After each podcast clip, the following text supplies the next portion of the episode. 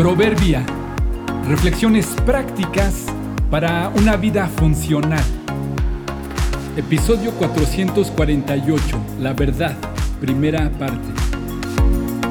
Si se le quita o se le aumenta, ya no está completo.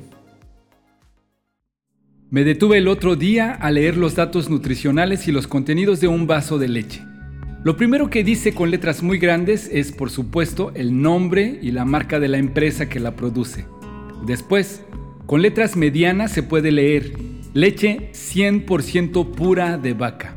Un poco más abajo con letras pequeñas decía homogeneizada, ultrapasteurizada, semidescremada, deslactosada, adicionada con vitaminas A y D.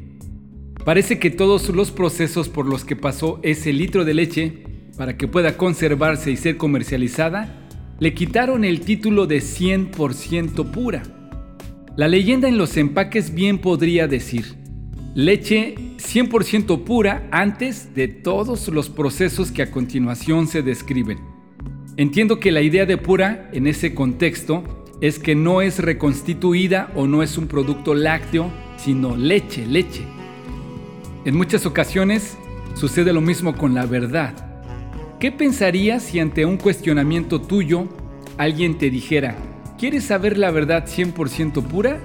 ¿O la quieres homogeneizada, ultrapasteurizada, semidescremada, deslactosada y adicionada con mis exageraciones y mis propias interpretaciones? Seguramente argumentarías que esa ya no es la verdad. Pero en realidad, Muchas veces lo hacemos así y por influencia social y a base de repeticiones, terminamos creyendo que con que tenga algo de verdad es suficiente. Muchos están tan habituados a lo artificial que no logran distinguirlo de lo que es puro.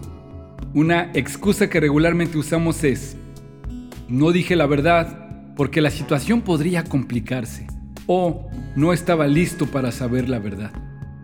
Por nuestro bien y por el bien de nuestra sociedad, es importante reconocer que con todas las consecuencias que ello pueda tener, decir la verdad y conducirse con honestidad es lo más conveniente para todos y es lo que honra a Dios.